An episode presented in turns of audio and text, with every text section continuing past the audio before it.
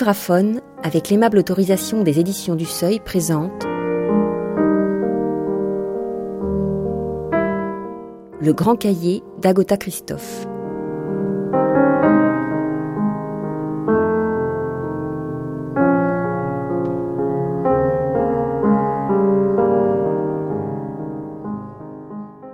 L'arrivée chez grand-mère.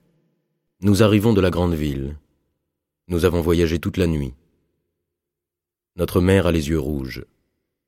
Elle porte un grand carton, et nous deux chacun une petite valise avec ses vêtements, plus le grand dictionnaire de notre père, que nous nous passons quand nous avons les bras fatigués.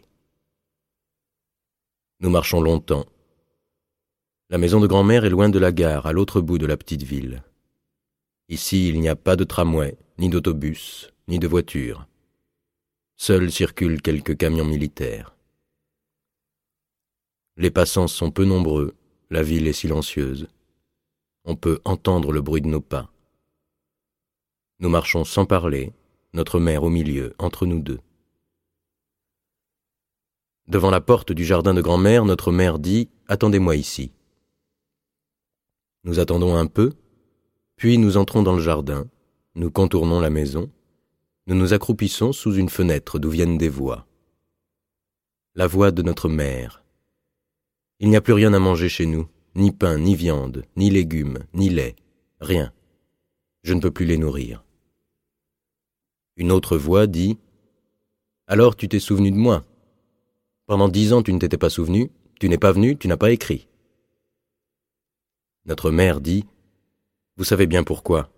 Mon père, je l'aimais, moi. L'autre voix dit Oui.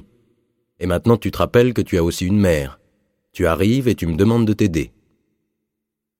Notre mère dit Je ne demande rien pour moi. J'aimerais seulement que mes enfants survivent à cette guerre. La grande ville est bombardée jour et nuit et il n'y a plus de nourriture. On évacue les enfants à la campagne, chez des parents ou chez des étrangers, n'importe où. L'autre voix dit tu n'avais qu'à les envoyer chez des étrangers, n'importe où. Notre mère dit Ce sont vos petits-fils. Mes petits-fils, je ne les connais même pas. Ils sont combien? Deux.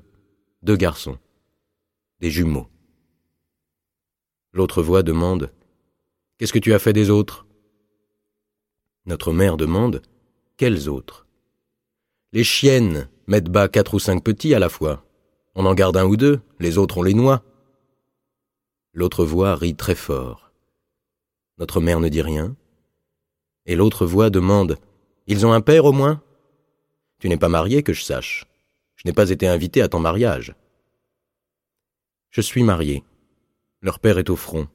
Je n'ai pas de nouvelles depuis six mois. Alors tu peux déjà faire une croix dessus. L'autre voix rit de nouveau. Notre mère pleure. Nous retournons devant la porte du jardin. Notre mère sort de la maison avec une vieille femme. Notre mère nous dit Voici votre grand-mère. Vous resterez chez elle pendant un certain temps, jusqu'à la fin de la guerre. Notre grand-mère dit Ça peut durer longtemps, mais je les ferai travailler, ne t'en fais pas. La nourriture n'est pas gratuite ici non plus. Notre mère dit Je vous enverrai de l'argent. Dans les valises, il y a leurs vêtements, et dans le carton des draps et des couvertures. Soyez sages, mes petits, je vous écrirai. Elle nous embrasse, et elle s'en va en pleurant. Grand-mère rit très fort, et nous dit Des draps, des couvertures, chemise blanche et souliers laqués. Je vous apprendrai à vivre, moi. Nous tirons la langue à notre grand-mère. Elle rit encore plus fort en se tapant sur les cuisses.